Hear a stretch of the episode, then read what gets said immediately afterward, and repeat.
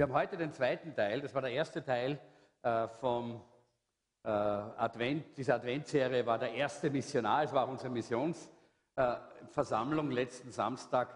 Ich möchte da nochmal dazu sagen, natürlich, Jesus hat in diesem Mann, den er da befreit hat von den Dämonen, diesen Gerasener, der ja der erste Missionar geworden ist, da hat er etwas gesehen, was in dem drinnen war und deshalb konnte er ihn auch so senden. Ich denke nicht, dass vielleicht jeder jetzt einfach diese äh, Fähigkeiten und diese Möglichkeiten gleich hat, alleine zu gehen. Aber deshalb hat Gott uns ja auch die Gemeinde gegeben. Deshalb hat Gott uns auch das Team gegeben. Deshalb hat Jesus dann zwei und zwei ausgesandt von seinen äh, Jüngern. Und da sehen wir, dass wir schon einander auch brauchen. Das war ein ganz spezieller Mann.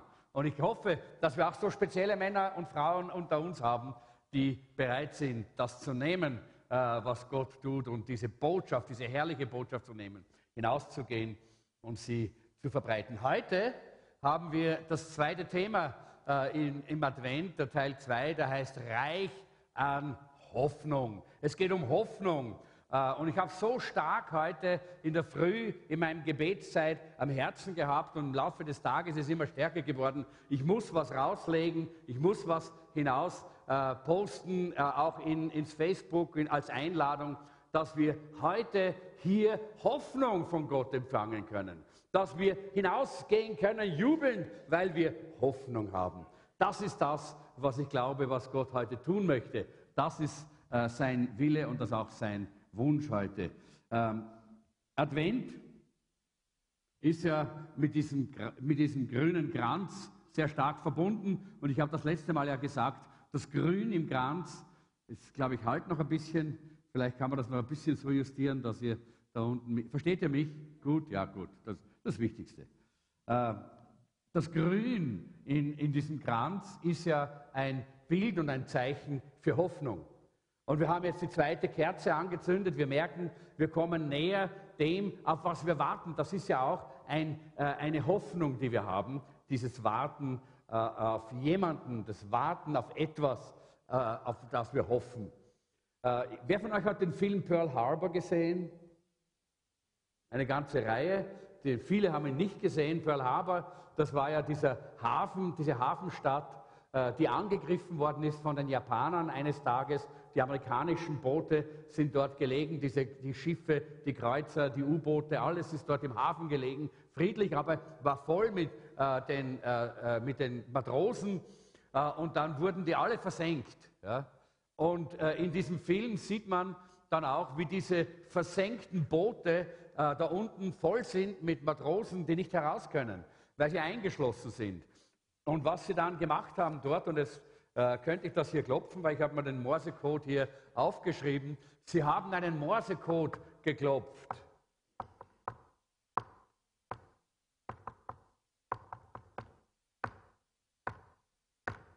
Was, was haben sie geklopft?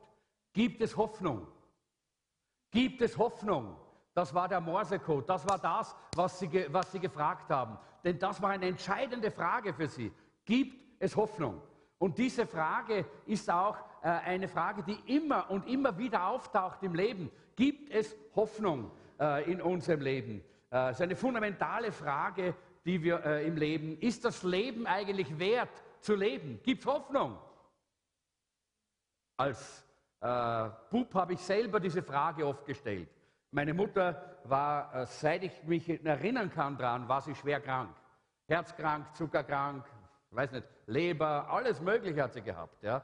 Äh, sie war so krank, dann hat sie einen Schlaganfall gehabt und sie war immer krank und hat immer gelitten. Und meine Frage als Jugendlicher war, gibt es eigentlich eine Hoffnung für uns im Leben, dass es ein lebenswertes Leben geben kann? Ist es möglich, lebenswert zu leben? Gibt es diese Hoffnung?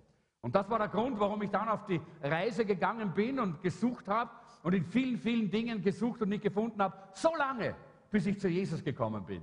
Da habe ich die Hoffnung wirklich gefunden. Ich glaube, täglich äh, gibt es diese Frage von Leuten, bei Ärzten zum Beispiel. Da gibt, kommt eine Diagnose und dann ist die Frage, gibt es Hoffnung? Oder am Krankenbett, wo die Frage gestellt wird, gibt es für mich noch Hoffnung? Oder in der Eheseelsorge haben wir das auch oftmals. äh, wenn wir mit einem Ehepaar zu tun haben. Gibt es Hoffnung für diese Ehe? Gibt es diese Hoffnung? Oder wenn man vielleicht gerade vor einem Konkurs steht, gibt es wirklich noch Hoffnung für mich, mein Berufsleben, für meine Zukunft? Gibt es Hoffnung? Oder bei einem Familiendrama, ich kann mich so gut erinnern, jetzt ist es ja vorbei, da, und da waren unsere Freunde aus Schweden, äh, die, äh, deren Sohn auf einer Motorradreise äh, durch Afrika war und in Mali ist er gekidnappt worden, gemeinsam mit einigen anderen. Und ich glaube, ich weiß nicht wie viele Jahre, ich glaube vier Jahre oder so, war er dort in der Gefangenschaft der, der, von IS. Und, er, und, die, und, die, Eltern haben natürlich gelitten, weil da wurde ein Millionen äh, gefordert, das sie gar nicht äh, zahlen hätten können. Ich kenne ja, wir kennen sie gut, sind Freunde von uns. Äh, er ist ein, ein feiner Pastor äh, in einer Pfingstgemeinde. Die hätten niemals das aufbringen können. Und die Frage war immer, gibt es Hoffnung? Gibt es Hoffnung in so einem Fall? Wo liegt die Hoffnung äh, in unserem Leben? Das ist so eine wichtige Frage. Warum ist diese Frage so wichtig? Ganz einfach deshalb, man kann 40 Tage ohne Essen leben. Das sind jetzt Werte, die, äh, die aus, äh, aus Untersuchungen kommen. Drei Tage ohne Trinken, acht Minuten ohne Luft. Das ist jemand, der super trainiert hat. Ja? Also die meisten sind bei den Japsen schon nach einer halben Minute. Nicht? Aber man kann acht Minuten ohne Luft leben. Ja? Aber man kann keine Sekunde ohne Hoffnung leben. Wenn die Hoffnung weg ist, dann ist es aus. Warum? Weil Hoffnung ist ein, Grund, äh, ein Grundwert in unserem Leben, den wir brauchen. Äh, das, ist eine, äh, das gehört zu, zu, zu, den Grundlagen unseres Lebens. Wenn die Hoffnung weg ist, ist das Leben vorbei. Das heißt, du brauchst Hoffnung, um dein Leben wirklich schaffen zu können. Und weil es so wenig Hoffnung in dieser Welt gibt, deshalb suchen die Leute in allen möglichen Dingen. Man geht in die Esoterik, man hofft auf Steine, man hofft auf Blüten, man hofft auf all diese, alle möglichen Rituale, äh, da werden, äh, werden die, die komischen Dinge getan. Ja? Und da setzt man seine Hoffnung drauf, auf diese komischen Dinge. Weil es keine Grundlage für echte Grundlage für Hoffnung mehr in dieser Welt gibt. Und die Frage ist, wo kann ich vertrauen? All diese Dinge enttäuschen ja dann meistens, nicht? Man versucht und man versucht und dieses und jenes und immer ist man wieder enttäuscht. Dann sucht man wieder so etwas und setzt seine Hoffnung drauf und man wird wieder enttäuscht. Wo kann man wirklich vertrauen? Die Bibel sagt, in Gott, er ist die Quelle. In ihm können wir unsere Hoffnung finden. In Römer Kapitel 15, Vers 13, da heißt es, der Gott der Hoffnung aber erfülle euch mit aller Freude und mit Frieden im Glauben. Halleluja, er ist der Gott der Hoffnung. Das heißt, wenn du deinen Glauben in Gott setzt, dann gibt er dir Frieden, Freude, er gibt dir Hoffnung. Und er sagt, dass ihr überströmend an Hoffnung in der Kraft des Heiligen Geistes. Dass ihr, ich sage das, dass ihr überströmt an Hoffnung in der Kraft des Heiligen Geistes. Das heißt genau, genau genommen sagt Gott, wenn, wenn ich meinen Glauben auf ihn setze, auf seinen Namen, dann heißt es dann, und hoffe auf deinen Namen, weil er so gut ist. Wir hoffen auf den Namen Gottes, weil er so gut ist. Was heißt denn das? Auf, den Namen, auf einen Namen zu hoffen. Wie geht denn das? Ich meine, Namen sind für uns heute nicht mehr das, was sie damals waren, als die Bibel äh, geschrieben worden ist. Wir, äh, ich weiß zum Beispiel, äh, in, in, der Zeit, wo ich äh, geboren worden bin, da gab es enorm viele Gerhards. In meinem Alter gibt es Gerhards wie Sand am Meer. Ja? Da, ich glaube, eine Zeit waren dann Tiffany's ja, bei den Mädchen. Und da gab es viele Tiffany's. Und dann gab es diesen, äh, wie, wie, hat er geheißen, allein äh, zu Hause, den, genau, den Kevin. Und da gab es Kevins äh, zum, bis zum geht nicht mehr, ja, äh, in der Zeit, wo der populär war. Ja. Äh, und das war, so ist man mit Namen umgegangen und da geht man heute auch noch um. Was ist so modern und was klingt so gut und das macht man. Den Namen nimmt man. Äh, wie wir unsere Kinder Namen gegeben haben, da haben wir versucht, ein bisschen tiefer zu gehen. Wir haben uns ein kleines Bücherl äh, besorgt über die Bedeutung von biblischen Namen. Und da haben wir dann im Gebet das durchgelesen und da sind wir dann draufgekommen, die zwei Namen, äh, drei haben wir eigentlich, ja, die drei Namen, die wirklich passend sind, äh, für unsere Kinder. Und wir haben gebetet, dass sie passen. Das war Andreas, Maria und Elisabeth. Äh, weil wir glauben, dass das auch zum Charakter, auch zum, äh, äh zum, zum, zur Entwicklung der, und auch für die Zukunft der, der, Kinder eigentlich beiträgt. Das war, so, war immer unser Empfinden und wir haben auch dafür gebetet, dass das so ist.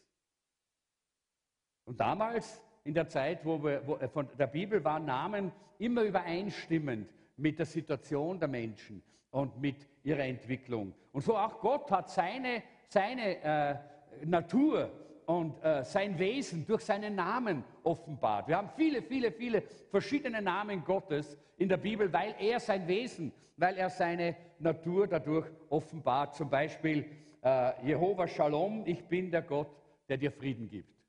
Oder äh, Jahwe Jireh, ich bin der Gott, der alle deine Bedürfnisse erfüllt. Ja? Ein herrlich, es ist herrlich, wie Gott uns das zeigt. Es ist erstaunlich, nämlich für jedes Bedürfnis in deinem Leben, in meinem Leben, gibt es einen Namen Gottes. Das heißt, was immer du an Problemen, an Schwierigkeiten, an Bedürfnissen hast, Gott sagt, komm zu mir. Ich habe die Antwort. Ich bin die Antwort für dich. Halleluja. Ist es nicht herrlich, seinen Gott, seinen Gott zu kennen? Äh, und äh, in Hesekiel 34, Vers 30, da heißt es, also werden sie erfahren, dass ich der Herr, ihr Gott bin bei ihnen bin und dass sie, das Haus Israel, mein Volk sind, spricht Gott der Herr. Jehova Shammah heißt Gott, der Gott, der immer da ist.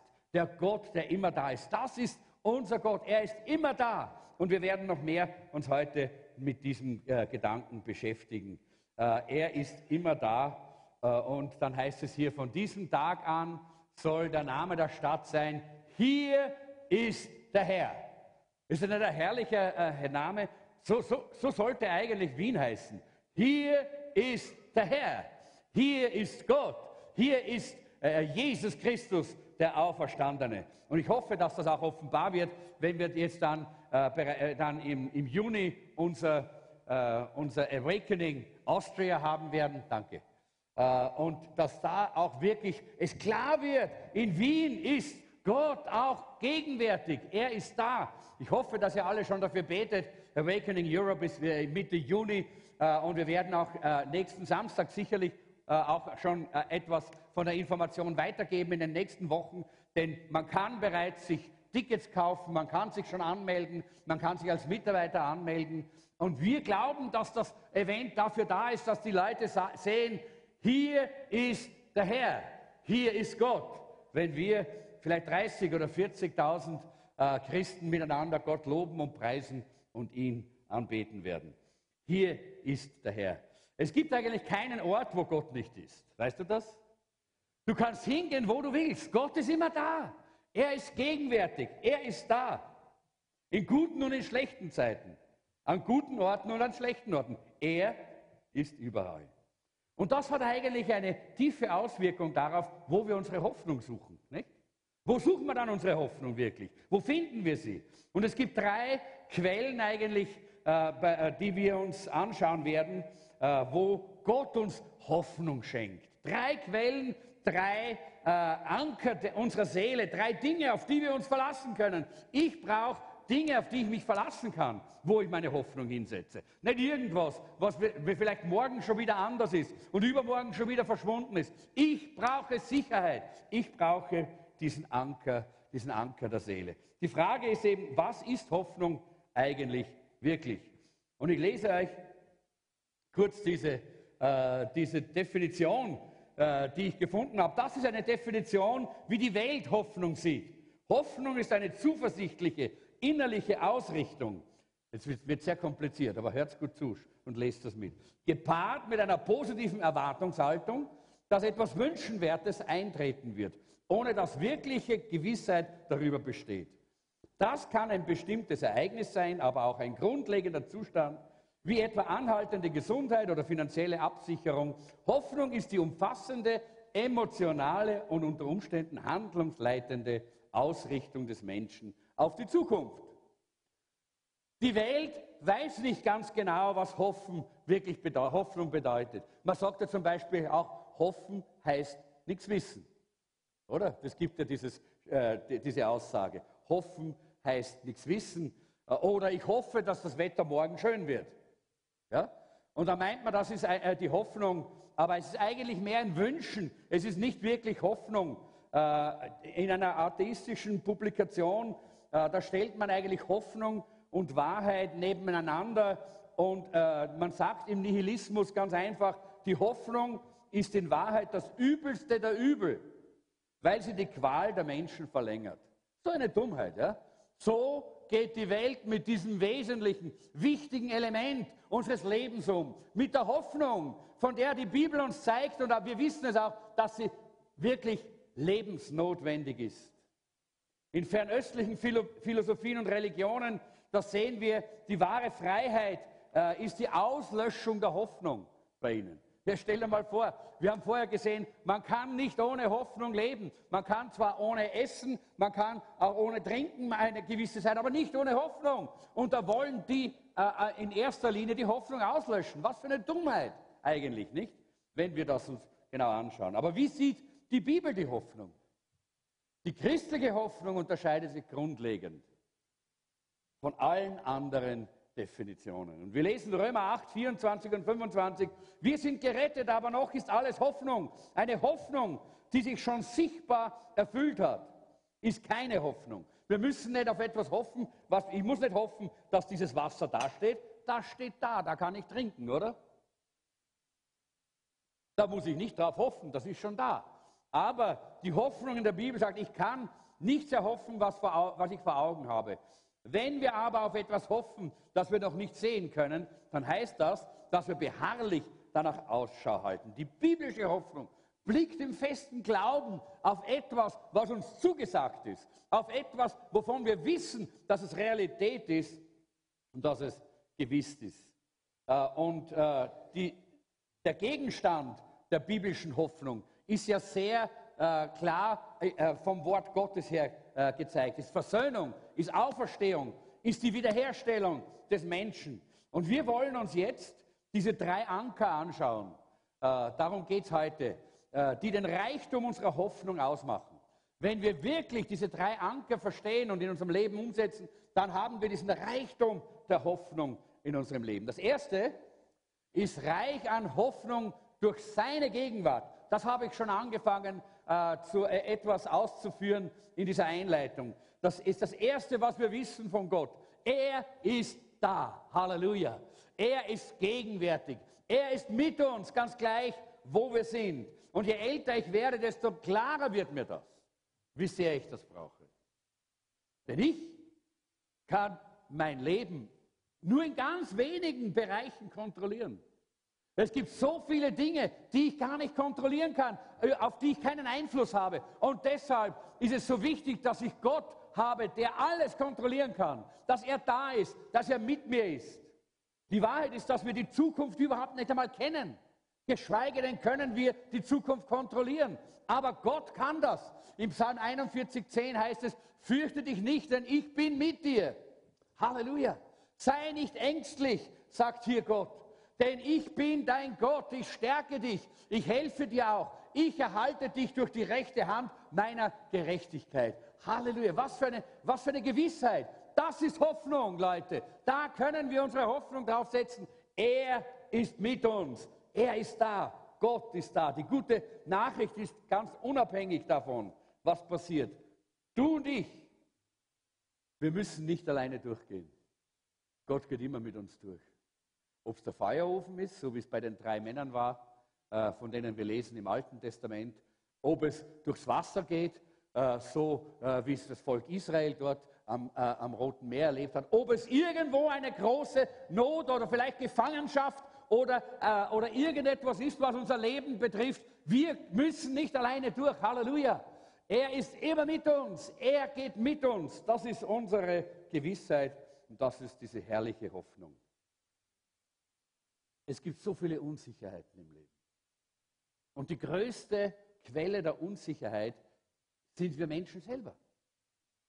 Nämlich, dass wir einander verlassen, dass wir uns aufeinander gar nicht so verlassen können, weil wir, weil wir äh, unsicher sind in unserem Leben und weil wir oftmals äh, einfach weggehen, weil Menschen, die du liebst, die sterben oder, äh, oder sie, sie, sie, sie übersiedeln und sie, sie verschwinden aus deinem Leben. Und all das, diese Unsicherheit, diese Unsicherheit macht aus, dass Hoffnung stirbt in vielen Menschen. Dass Menschen, äh, die, äh, die, äh, äh, die in Trennung sind zum Beispiel oder in Streit leben mit anderen, dass sie auch in Depressionen oftmals fallen. Warum? Weil sie keine Hoffnung mehr sehen. Weil sie fragen, gibt es noch Hoffnung? Aber die Unsicherheit unter den Menschen ist so groß, dass sie gar nicht glauben, dass es hier Hoffnung gibt. Aber wir haben eine Gewissheit und das ist das Tolle. Wir haben die Gewissheit, Gott ändert sich nicht. Die Bibel sagt, Gott verändert sich nicht. Er bleibt immer gleich. Er ist mit uns. Das spielt keine Rolle, wie du dich fühlst. Es spielt keine Rolle, was in deinem Leben vor sich geht. Du kannst diese Gewissheit haben.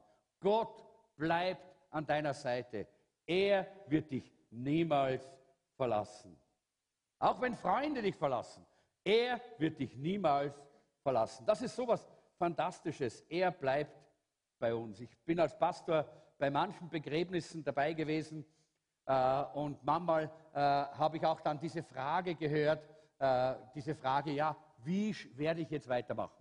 Kann ich jetzt weitermachen? Kann ich jetzt weiterleben? Wie geht es weiter in meinem Leben? Ich weiß, ich sehe gar keine, keine Zukunft.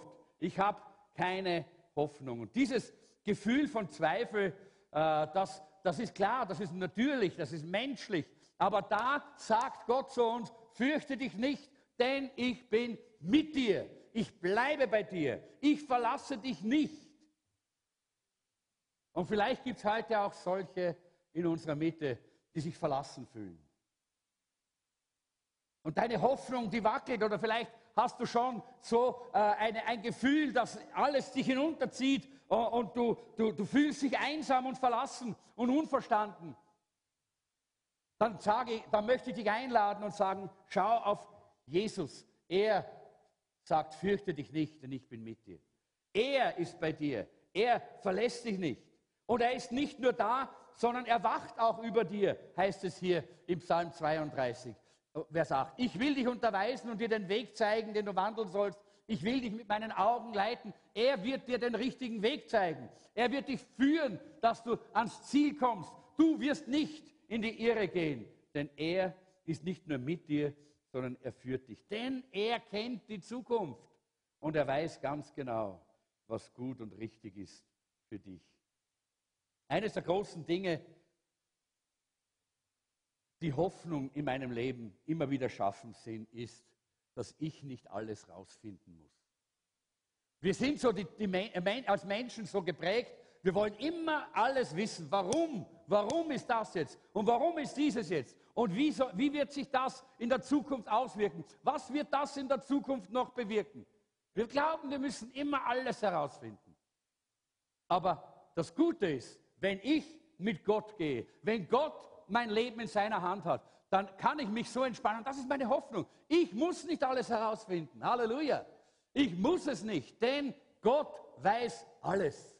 Er hat alle Dinge schon herausgefunden. Und wir müssen diese nächste äh, diese Stelle, die könnt, äh, lesen wir es doch in Klage. Aber eine Hoffnung bleibt mir noch, an ihr halte ich fest.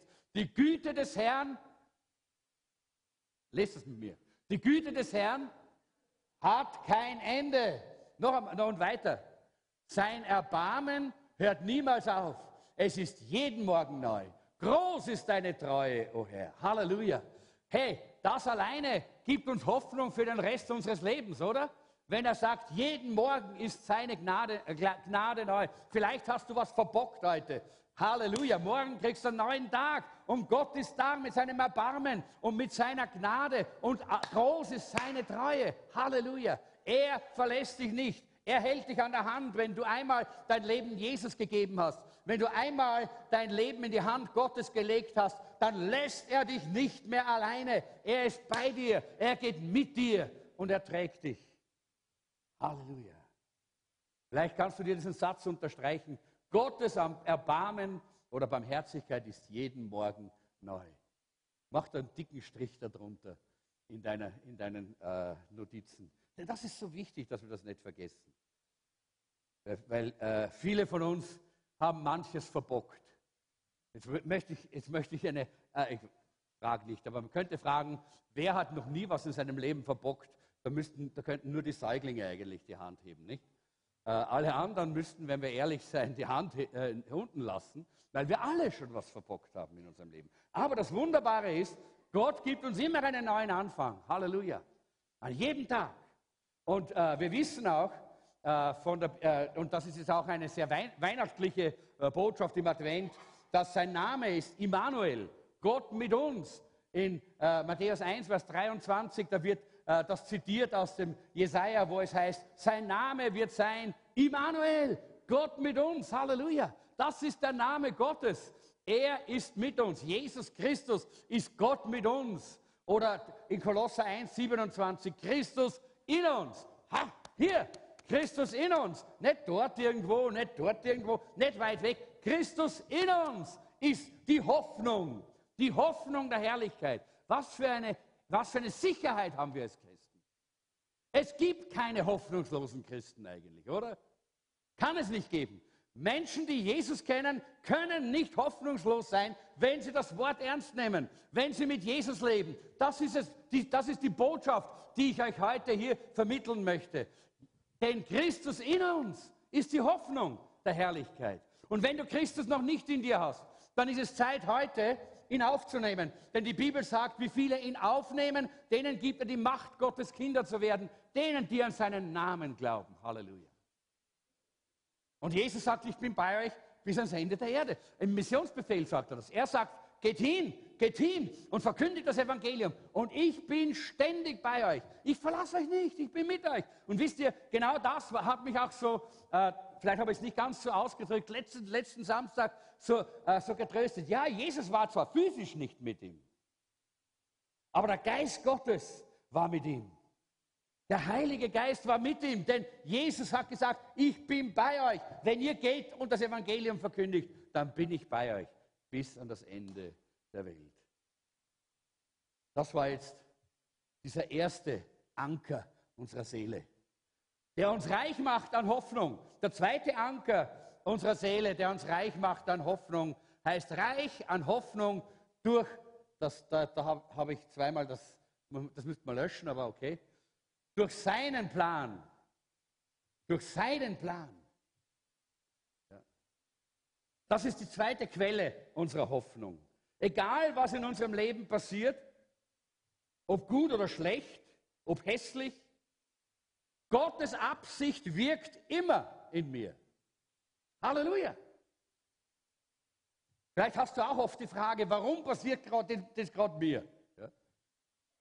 Und in solchen Situationen ist es oftmals schwierig mit der Hoffnung. Aber wenn wir einen, den Zweck und den Plan Gottes sehen für unser Leben, dann ist es leichter. Auch die schwierigen Phasen und Situationen unseres Lebens richtig durchzugehen. Mit ihm, denn er ist ja mit uns. Denn Gott sagt, ich arbeite an deinem Leben und ich habe einen Zweck, egal was passiert. Ich nehme alles und verwende alles für dich. Ja? Alles, was daherkommt. Das nehme ich und ich verwende es, um den Plan auszuführen, den ich habe. Nämlich Römer 8, Vers 28. Wir wissen aber, dass denen, die Gott lieben, alle Dinge zum Besten dienen, denen, die nach seinem Vorsatz berufen sind. Alle, die hier lange schon im Jesuszentrum sind, wissen, dass das einer meiner Lieblingsverse ist.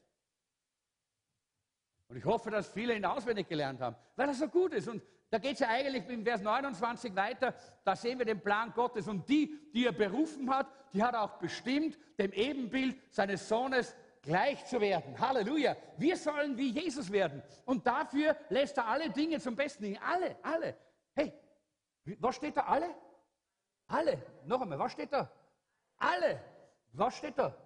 Alle, genau. Alle Dinge lässt er uns zum Besten dienen. Und das ist so wichtig. Und wir wollen uns das ein bisschen anschauen. Es geht nicht alles immer so, wie ich es will. Hört, hört. Wer kennt das? Na, bei einigen geht immer alles so, wie sie wollen. Ja?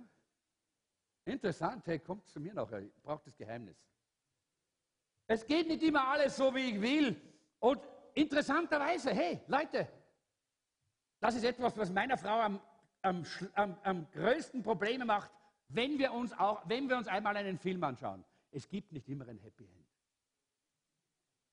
Wirklich, da ist sie ganz verzweifelt. Ja? Deshalb schaue ich mir am, am liebsten keinen Film mehr an, weil es gibt nicht immer ein Happy End. Ja? Versteht ihr? Es gibt nicht immer. Das ist einfach so. Ja? Die Realität zeigt uns einfach, dass nicht jeder Patient gesund wird. Ist eine Realität. Dass nicht jedes Ehepaar, das heiratet, dann ein glückliches Leben führt. Dass nicht jede Geschäftsentscheidung, die wir treffen, eine Million Euro mit sich bringt, oder? Nicht jede. Leider. Machen wir keine, ha? oder? Wir wissen, dass die Realität uns sagt, dass nicht jedes Problem gelöst werden kann. Aber wir wissen, dass denen, die Gott lieben, alle diese Dinge zum Besten dienen. Halleluja. Weil Gott sie verwendet. Weil Gott sie verwendet, um in unserem Leben etwas zu tun. Und das macht Hoffnung. Das ist nicht Optimismus, sondern die Überzeugung, dass Gott etwas mit all dem tut, was in meinem Leben passiert.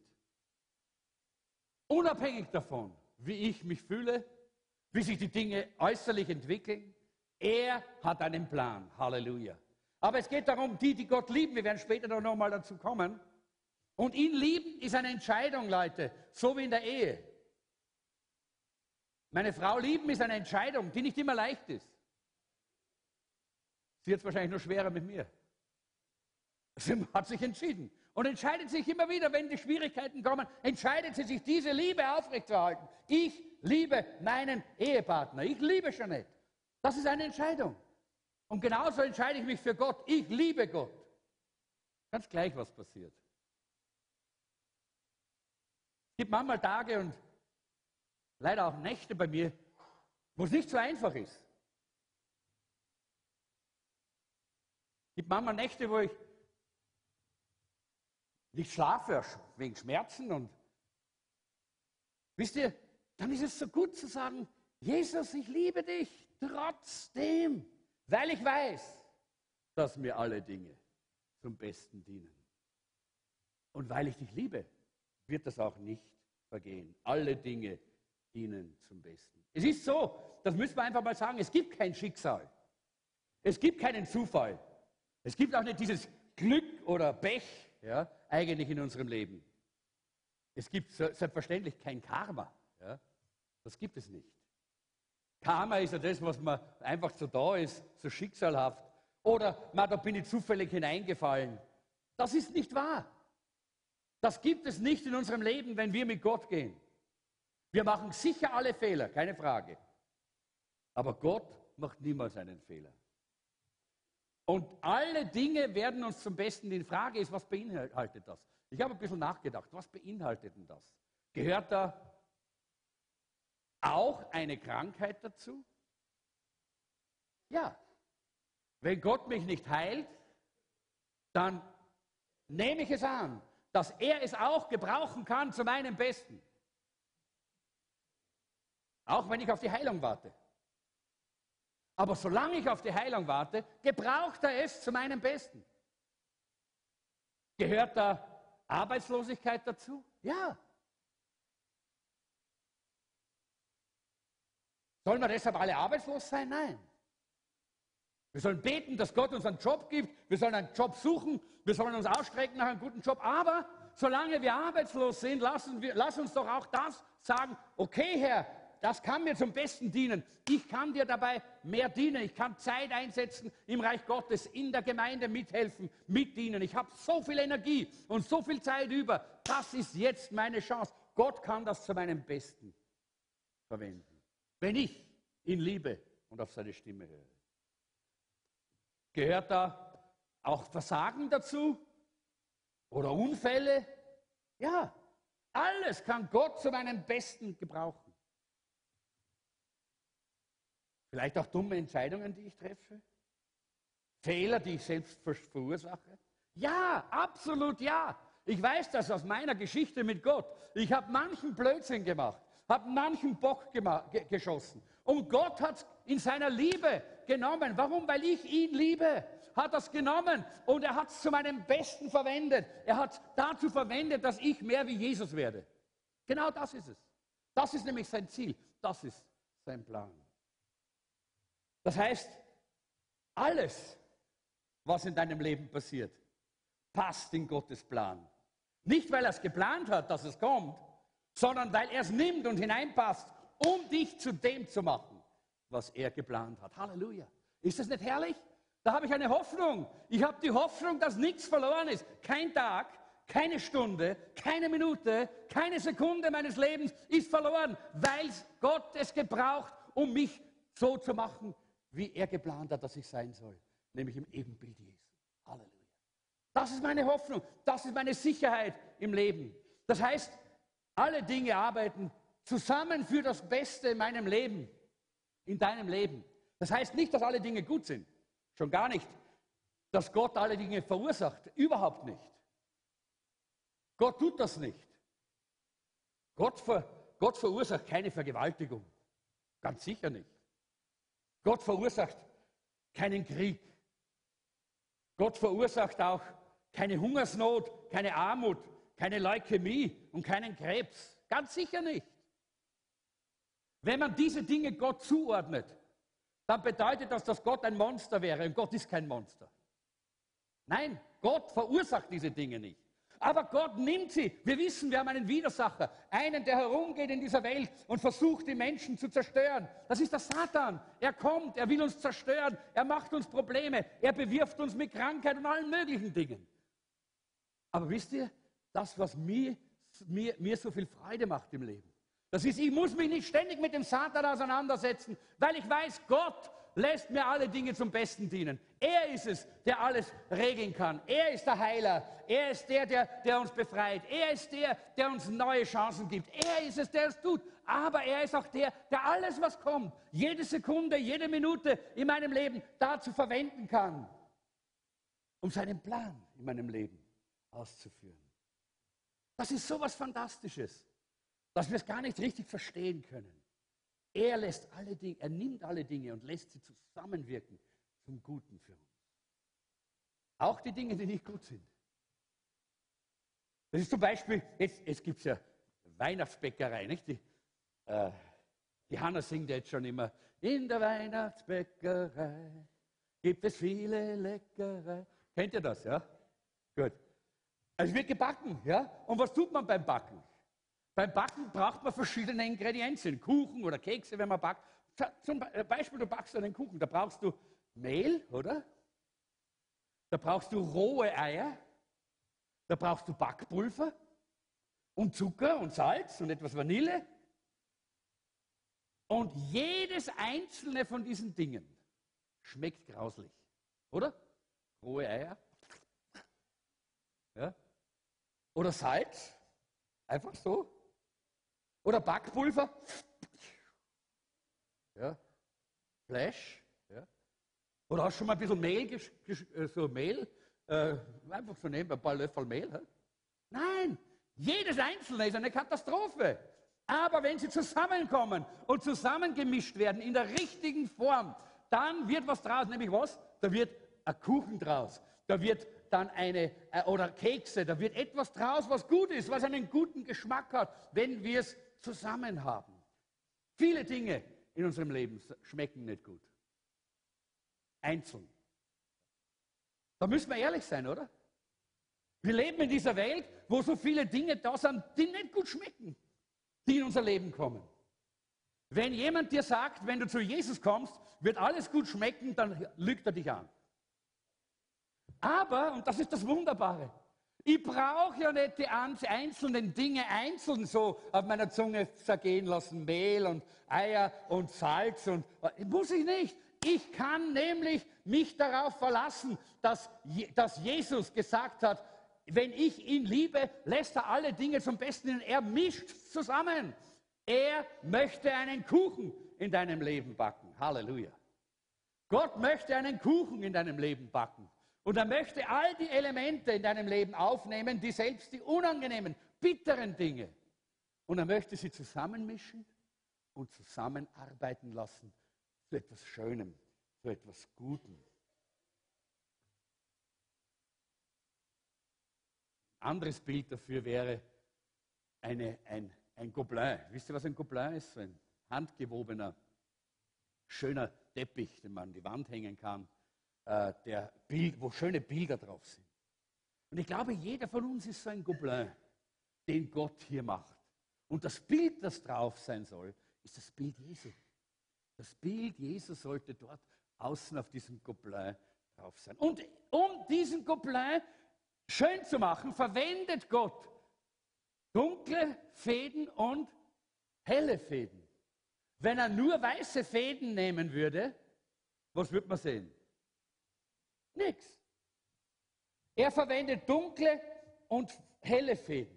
Nicht, dass er die dunklen Fäden erzeugt, aber er weiß, dass sie da sind, weil wir in dieser Welt leben. Und in dieser Welt müssen wir verwandelt werden in das Ebenbild Jesu. Deshalb nimmt er auch die dunklen Sachen, die, die, die uns nicht so gut schmecken, die nicht so gut sind, die Zeiten. Und er nimmt sie und er webt daraus diesen wunderbaren Teppich, diesen Gobelin und macht daraus dieses Bild, das er sich vorgenommen hat, nämlich, dass wir das Ebenbild Jesu tragen. Wir wissen, dass alles uns zum Besten dient, wenn wir ihn lieben. Das ist, gut, das ist etwas ganz Tolles. Hast du schon mal ein Couplet auf der Rückseite gesehen? Das ist ein Durcheinander, oder? Ein Durcheinander von Fäden und gar nichts sieht man da.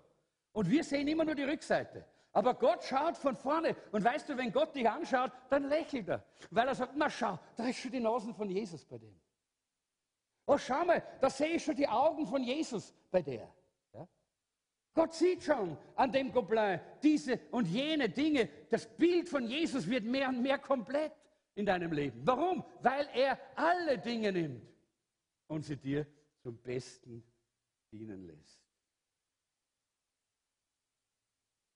Kann Gott Gutes aus dem Bösen herausholen? Hat Gott etwas Gutes aus der Kreuzigung herausgeholt? Ist Kreuzigung etwas Gutes? Nein. Schrecklich, furchtbar, Schmerzen, Elend, Leid. Das alles ist Kreuzigung. Ja? Aber hat Gott etwas Gutes daraus kommen lassen? Ja, er hat unsere Erlösung herausgeholt aus diesem Elend. Und Leute, das zeigt uns, Gott kann alles gebrauchen. Alles. Und kann etwas Gutes daraus machen. Er hat einen Plan und einen Zweck für dein Leben. Das ist eine Quelle ungeheurer Hoffnung, Reichtum an Hoffnung, wenn wir uns das vor Augen halten. Aber, und ich muss schließen, ich merke, dass ich schon ein bisschen über der Zeit bin, äh, wir geben mir jetzt nur immer so wenig Minuten. Aber ich komme schon noch zum Ende. Wichtig ist, dass wir die Qualität dieses Versprechens auch sehen. Wenn wir zurückgehen dann sehen wir hier, dass es hier heißt, es ist nicht für jeden, sondern für wen? Für diejenigen, die Gott lieben und eine Beziehung zu ihm haben wollen, die sich entscheiden, seinem Plan, seinem Vorsatz zu gehorchen und damit zu leben. Für die gilt das, für alle anderen gilt das nicht. Und ich habe einfach so am Herzen gehabt, zu fragen, vielleicht bist du heute in einer schweren Situation. Einer Situation, wo du sagst, ich weiß nicht, wie ich da weitermachen kann. Äh, ich, ich weiß nicht, wie es weitergehen soll in meinem Leben. Ich habe hier diese äh, Bibelstelle für dich bekommen. Aus Jeremia 29, 11. Gott sagt, denn ich habe gute Pläne mit euch vor. Ich werde euch Frieden schenken und euch aus dem Leid befreien. Ich gebe euch wieder Zukunft und Hoffnung. Halleluja. Ist es nicht herrlich, was Gott dir sagt? Gott sagt dir, dass wenn du heute in einer schweren Situation bist, da spricht Gott dich persönlich an und er sagt, ich gebe dir wieder Zukunft und Hoffnung. Hoffe nicht auf irgendwelche Menschen. Hoffe nicht auf irgendwelche, äh, äh, auf, auf, eine Lotterie oder, oder, oder auf, äh, auf, äh, auf einen Gewinn oder, oder dass irgendwas passiert. Hoffe nicht auf das. Hoffe auf ihn. Er gibt dir Zukunft und Hoffnung. Denn er hat gute Pläne mit dir. Und falls du möglicherweise von Gott weggelaufen bist, auch das hat mir heute der Herr aufs Herz gelegt zu fragen. Und du glaubst, du kannst nicht mehr wirklich zurückgehen. Du hast irgendwo eine Blockade. dann möchte ich dir diesen Vers heute geben, den Gott dir heute in dein Herz hineinspricht. Deshalb bin ich auch ganz sicher, dass Gott sein Werk, das er bei euch durch den Glauben begonnen hat, zu Ende führen wird. Bis zu dem Tag, an dem Jesus Christus wiederkommt. Gott hat ein Werk in dir begonnen und vielleicht bist du davongelaufen, bist abgebogen irgendwann und jetzt glaubst du, es ist zu Ende. Nein, Gott sagt, ich habe es begonnen und ich werde es auch zu Ende führen. Du kannst wiederkommen. Gott wartet auf dich. Jesus wartet auf dich. Halleluja. Das ist die Hoffnung, die wir haben. Das ist diese herrliche, wunderbare Hoffnung. Und deshalb sind wir auch ganz sicher und haben eine ungeheure Hoffnung. Gottes Gegenwart, sein Plan. Und das Dritte, und da springe ich schnell drüber, denn das wissen wir eh, reich an Hoffnung durch seine Zusagen. Wer kennt nicht die wunderbaren Verheißungen Gottes, oder? Wenn wir die Bibel haben und wenn wir angefangen haben, drin zu lesen, dann wissen wir, seine Zusagen, seine Verheißungen, die machen uns so reich an Hoffnung, weil wir wissen, er tut, was er gesagt hat. Die Bibel sagt, Gott steht zu seinem Wort. Das Wort Gottes, die Verheißungen sind Ja und Amen in Jesus Christus. Halleluja. Deshalb ist das so eine Quelle der Hoffnung, eine ungeheure Quelle der Hoffnung. Und ich möchte vielleicht einfach nur da, äh, diese, diese Bibelstellen, lasse ich euch selber lesen. Äh, jetzt bin ich zurückgegangen. Die lasse ich euch selber. Seid ohne Sorge, habt keine Angst, vertraut Gott sagt hier der Herr. Äh, und, äh, wir, und wir wissen, dass auch die Zukunft dazugehört. Der Blick auf die Zukunft ist das auch.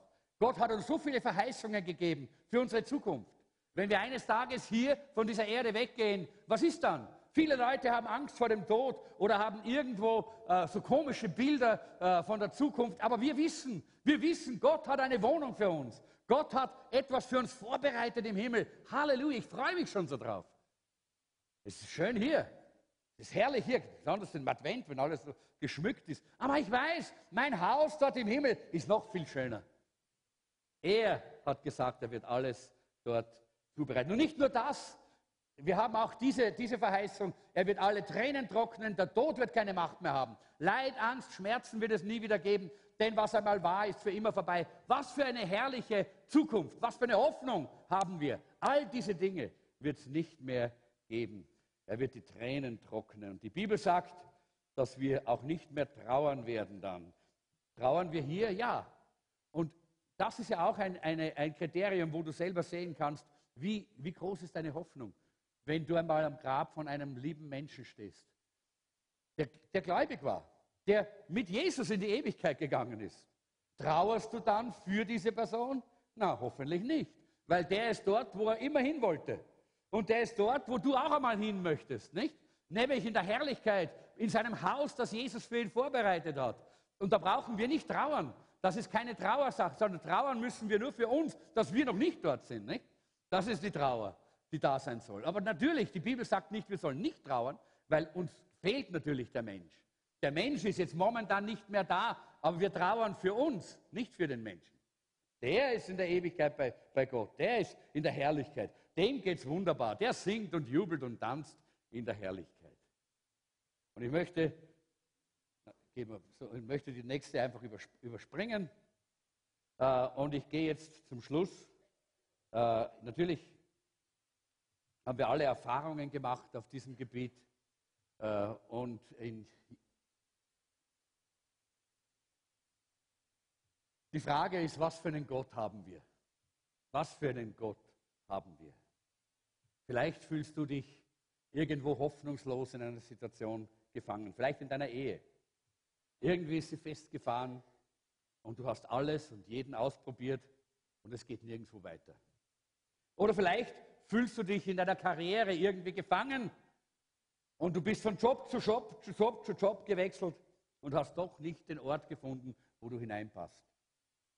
Oder du steckst, ich spreche jetzt all die Dinge aus, die Gott mir aufs Herz gelegt hat, für Leute, die hier sind. Oder vielleicht steckst du in einem hoffnungslosen Gesundheitsproblem. Du warst bei allen Ärzten, hast alle Heilmittel ausprobiert, aber nichts hat dir geholfen. Oder vielleicht hast du eine hoffnungslose Situation mit einem Kind oder eine hoffnungslose Situation in Bezug auf deine Finanzen. Du kommst nicht aus den Schulden raus, du kommst tiefer und tiefer in die Schulden hinein. Oder vielleicht bist du alleinerziehend und es gibt Zeiten, in denen du dich kraftlos und hoffnungslos fühlst. Was tust du? Was tust du damit? Es gibt hier eine ganz einfachen, eine einfache Lösung. Gib es Jesus Christus. Wenn du das tust, dann wirst du diesen, diese neue Geburt der Hoffnung in deinem Leben erleben. Wenn du kommst und sagst, Herr Jesus, jetzt lege ich dir das hin. Ich sage dir, ich habe das selber getan, ich, ich, ich, spreche aus meiner Erfahrung. Ich bin aus einer Nacht ohne Schlaf gestern in der Früh, äh, weil ich eine Krankheit habe, die, äh, die äh, mit vielen Schmerzen zu tun hat. Äh, und ich bin am Morgen ohne Schlaf, eine ganze Nacht mit Schmerzen, ohne Schlaf, dort zu meinem Stuhl gegangen. Ich bin da eh schon in der Nacht auch dort gesessen und habe gebetet, aber dann habe ich mich niedergekniet. Und ich habe gesagt, Herr, ich gebe dir diese Krankheit. Ich gebe dir diese Schmerzen. Ich gebe dir meine Lebenssituation. Ich habe gesagt, Herr, es ist nicht mein Leben, es ist dein Leben, aber wichtig ist mir, dass dein Plan in meinem Leben auch wirklich erfüllt wird. Nicht meine, meine Gedanken, nicht meine Wünsche, nicht meine Vorstellungen. Dein Plan soll erfüllt werden. Und wisst ihr, in dem Augenblick habe ich gemerkt, wie so viel weggegangen ist aus meinem Leben. Und Jesus hat mich umarmt und ich habe gespürt, wie seine Kraft mich von allen Seiten trägt. Und ich habe gespürt, wie auch die Schmerzen geringer geworden sind, weil er da war. Ich habe es ihm übergeben. Und ich habe gesagt, Herr, ich weiß, dass du auch das mir zum Besten dienen lässt. Und du wirst dann kommen, wenn du es geplant hast und mich heilen. Ich glaube an die Heilung. Und ich strecke mich jeden Tag aus und sage, Herr, ich will den Saum deines Kleides berühren. Hab's noch nicht geschafft. Er ist noch nicht so nahe vorbeigegangen bei mir, dass ich ihn hätte schnappen können. Aber ich weiß eines. Römer 8, 28 ist so eine Hoffnungsquelle, dass wir wissen, er gebraucht das, damit wir werden wie Jesus, dass wir werden wie er. Und er sagt in 1. Petrus 1, 3 heißt es, gelobt sei der Gott und Vater unseres Herrn Jesus Christus, der uns nach seiner großen Barmherzigkeit wiedergeboren hat, seiner lebendigen Hoffnung durch die Auferstehung Jesu Christi von den Toten. Du hast eine lebendige Hoffnung, wenn du zu Jesus kommst, wenn du bereit bist, deine Probleme, deine Not, deine Frustration, deine Situation nicht einfach nur so herumzutragen, herumzuschleppen und einfach in dich hineinzufressen, sondern anfangen es Jesus Christus vor die Füße zu legen, in seine Hände zu legen, zu sagen, Jesus, hier ist mein Leben. Mit all diesen Problemen. Ich brauche die lebendige Hoffnung, nicht eine Hoffnung, dass das hoffentlich bald zu Ende ist. Das ist nicht die Hoffnung. Die Hoffnung ist die lebendige Hoffnung. Er ist mit mir. Halleluja. Er hat einen Plan mit jeder Minute meines Lebens. Halleluja. Das ist die lebendige Hoffnung. Und die lebendige Hoffnung ist auch, dass ich weiß, es gibt eine Zukunft, die ist so fantastisch. Halleluja. Wisst ihr, das ist der Reichtum der Hoffnung. Reichtum der Hoffnung. Du musst nicht nur so ein bisschen hoffen, dass bald besser wird. Nein, du kannst die lebendige Hoffnung haben. Diese Hoffnung, die durch die Auferstehung Jesu, durch seine Gegenwart in dein Leben hineinkommt. Du musst dich immer wieder daran erinnern, dass er bei dir ist. Du musst aber auch bereit sein, vom anderen Christen zu empfangen, vom Volk Gottes und im Volk Gottes zu empfangen. Und egal, was passiert, Gottes Gegenwart wird immer auf mich aufpassen. Gottes Absicht wird immer wirksam sein. Und Gottes Ort dort drüben in der Herrlichkeit wartet immer auf mich. Ist es nicht herrlich? Halleluja. Und deshalb wenn ich reich bin an Hoffnung, was passiert denn dann? Wenn ich reich bin an Hoffnung, dann passiert das. Aber alle, die ihre Hoffnung auf den Herrn setzen, bekommen, ah, das müssen wir jetzt miteinander lesen, Leute, komm. Aber alle, die ihre Hoffnung auf den Herrn setzen, bekommen neue Kraft. Sie sind wie Adler, denen mächtige Schwingen wachsen. Sie gehen und werden nicht müde. Sie laufen und sind nicht erschöpft. Halleluja! Das ist, was geschieht. Ja, lass uns dem Herrn einen kräftigen Applaus geben. Und ich weiß, Gott hat einige von euch hierher gebracht und ich habe gebetet, dass, dass ihr kommt, dass er euch hierher zieht. Und er will euch heute sagen, gib nicht auf. Mach es nicht. Gib nicht auf. Lass dich nicht entmutigen. Gib dich nicht der Verzweiflung hin, sondern gib Gott all das, was in deinem Leben so bockt und so, so schief ist und so hängt und so schmerzt und so gar nicht in Ordnung ist. Gib es Gott und lass ihn das nehmen und gebrauchen, dass Plan, sein Plan in deinem Leben erfüllt wird. Und er wird dich segnen und er wird dich rausholen und er wird dich befreien und er wird dich heilen und er wird all das tun, was notwendig ist, damit das Ebenbild Jesu in deinem Leben sichtbar wird. Lass uns miteinander beten.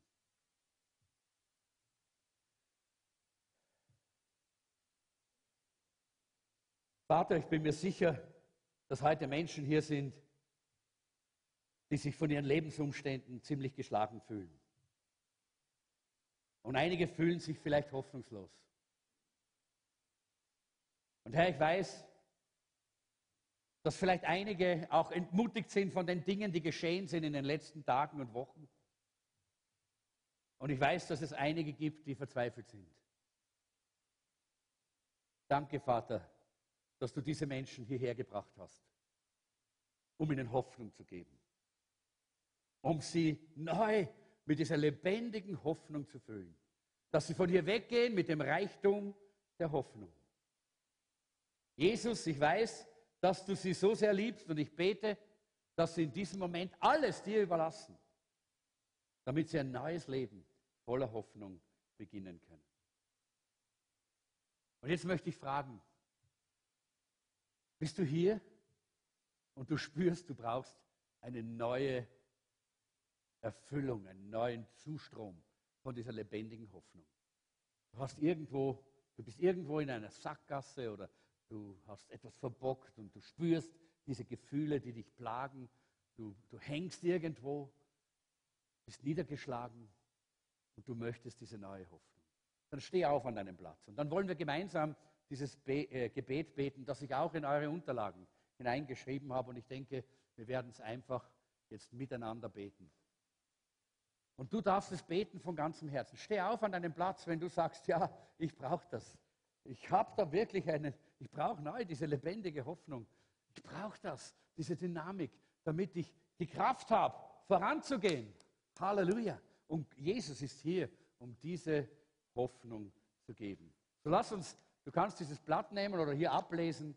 Lass uns miteinander dieses Gebet von ganzem Herzen beten. Und ich habe das deshalb in die Unterlagen geschrieben, dass du es zu Hause noch einmal beten kannst. Und vielleicht morgen wieder. Und vielleicht in einer Woche oder vielleicht in einem Monat wieder. Wenn du merkst, hoppla, der Teufel hat mich schon wieder in eine Sackgasse geführt, dann kannst du sagen, hey, ich komme wieder.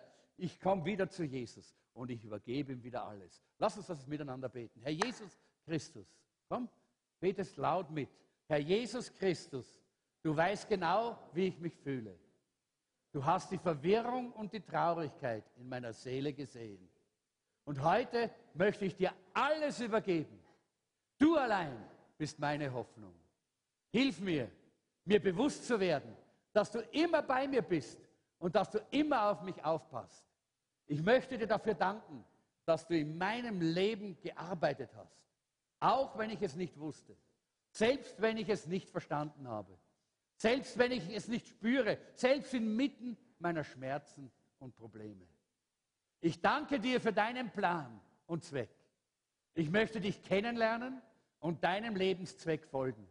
Heute, Jesus Christus, öffne ich dir, soweit ich weiß, mein Leben.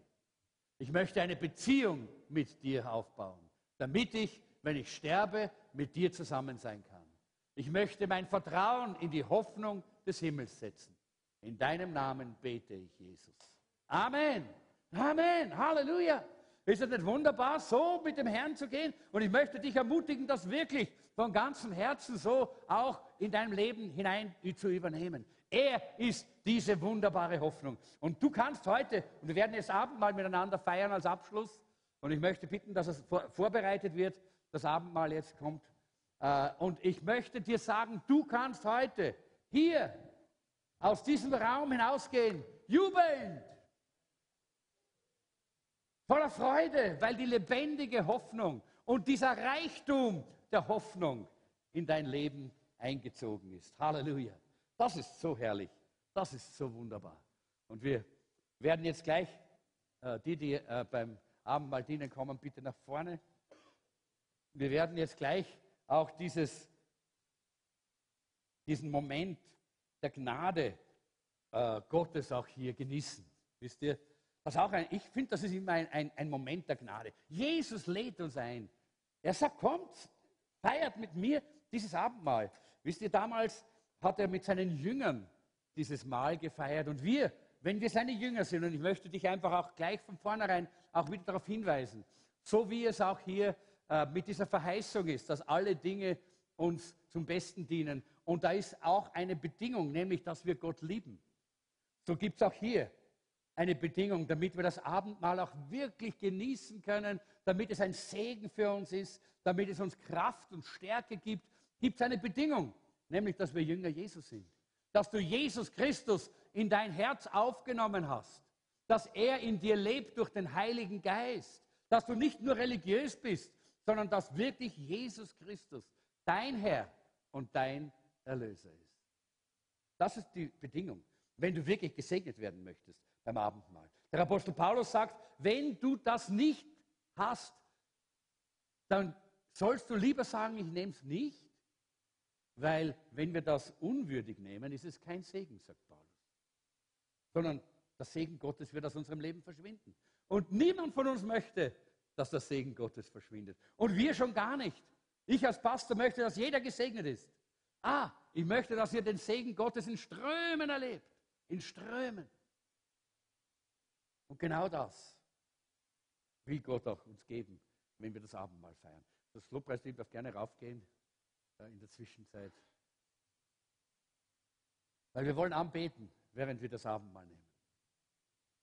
Aber du kannst es nur dann gesegnet machen, wenn du auch wirklich Jesus im Herzen hast. Und deshalb möchte ich sagen, während wir jetzt hier dieses Abendmahl vorbereiten, indem wir das Brot brechen und es segnen, lade ich dich ein, dass du dich prüfst. Ist Jesus wirklich in deinem Herzen? Ist er wirklich die Nummer eins in deinem Leben? Ist er deine Hoffnung, die lebendige Hoffnung in deinem Leben? Wenn nicht, dann lade ich dich ein, dich jetzt zu entscheiden. Zu sagen, Herr Jesus, komm, ich brauche dich. Komm in mein Herz, komm in mein Leben, nimm mein Leben in deine Hand. Und Jesus tut das. Die Bibel sagt, wenn wir zu ihm kommen, dann kommt er uns entgegen. Das ist das Wunderbare. Und der Herr Jesus hat an dem Abend, äh, bevor er äh, ans Kreuz gegangen ist, das Brot gebrochen und gesegnet. Und so wollen wir das Brot jetzt auch brechen. Und er hat es dann auch seinen Jüngern weitergereicht. Und genauso wollen wir das jetzt auch tun.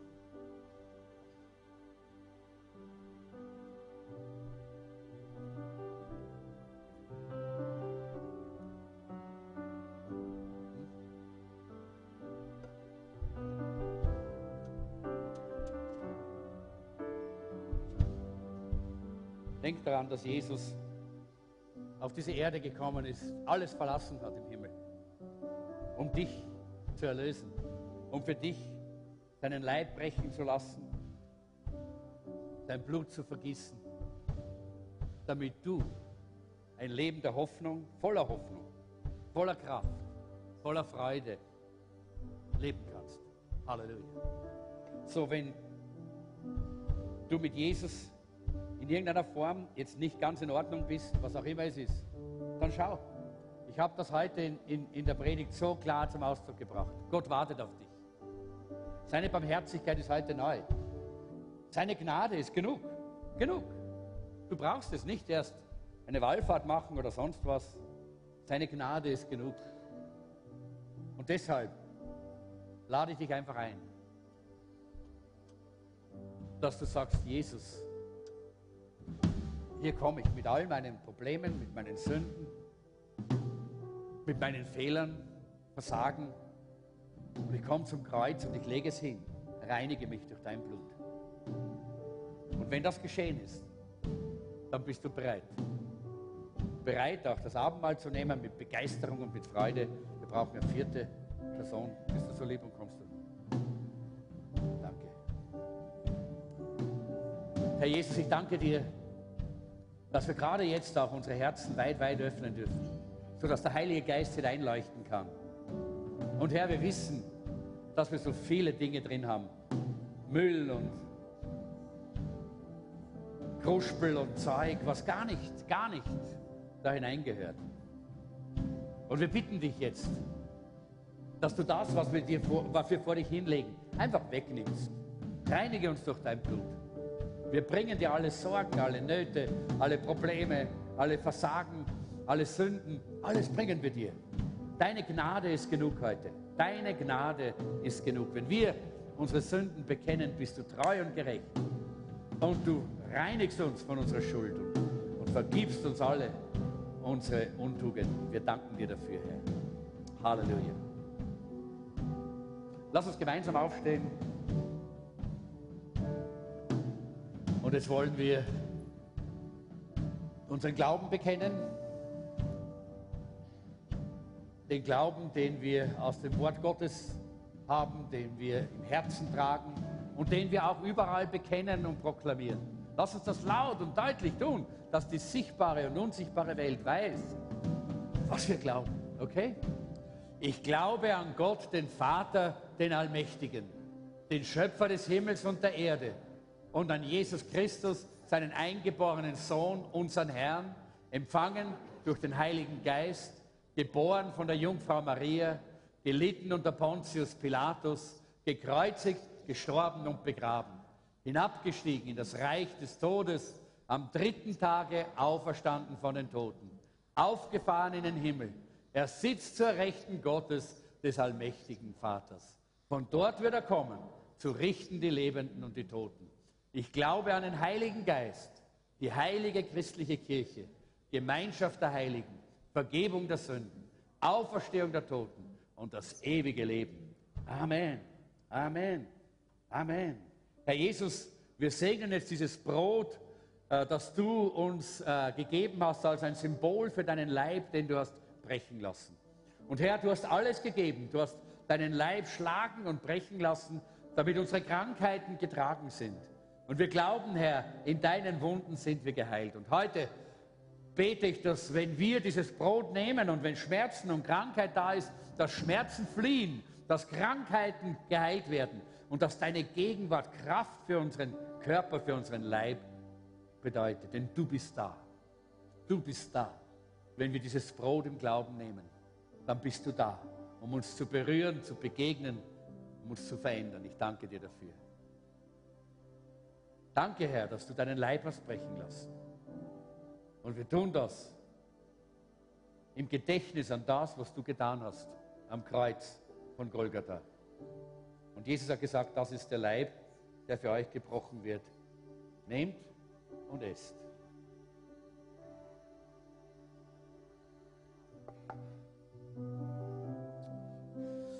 Und Herr, ich verstehe es nicht. Ich verstehe es immer noch nicht nach so vielen Jahren. Über 40 Jahre gehe ich mit dir und immer noch verstehe ich es nicht, dass du mich erlöst hast. Mich, der ich so ein schwacher, sündiger Mensch bin. Für mich hast du dein Blut vergossen. Und Herr, ich bitte dich, dass du das jedem Einzelnen zeigst. Leg mal deine Hand auf dein Herz. Sag für mich, für mich, für mich. Herr, und ich danke dir dafür, dass du es nicht irgendwie anonym getan hast für irgendeine Masse von Menschen, sondern du hast es für mich getan. Du hast meinen Namen dort ausgesprochen, als du dein Blut vergossen hast. Als du bezahlt hast dort am Kreuz, hast du meine Schuld bezahlt. Meine, meine, sag meine. Meine Schuld. Danke, Herr. Danke, Jesus. Und auch wenn wir es nicht verstehen, können wir nur sagen, danke, Jesus. Danke, Herr. Danke, dass du dein Blut vergossen hast zur Reinigung von aller Schuld und Sünde. Dass die Ketten des Satans gebrochen werden.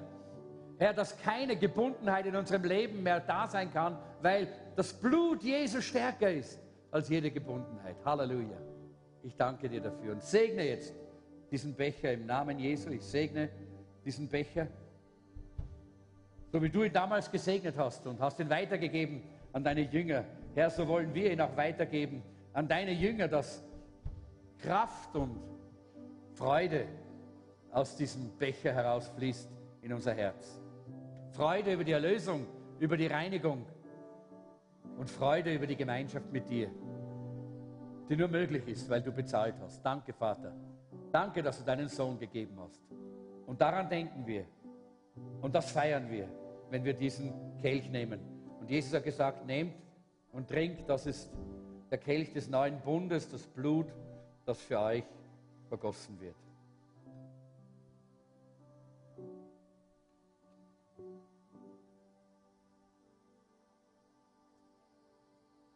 Und der Apostel Paulus sagt immer, wenn wir das tun, dann verkündigen wir den Tod und die Auferstehung Jesu. Aber dann verkündigen wir auch die Hoffnung, er kommt bald wieder. Halleluja.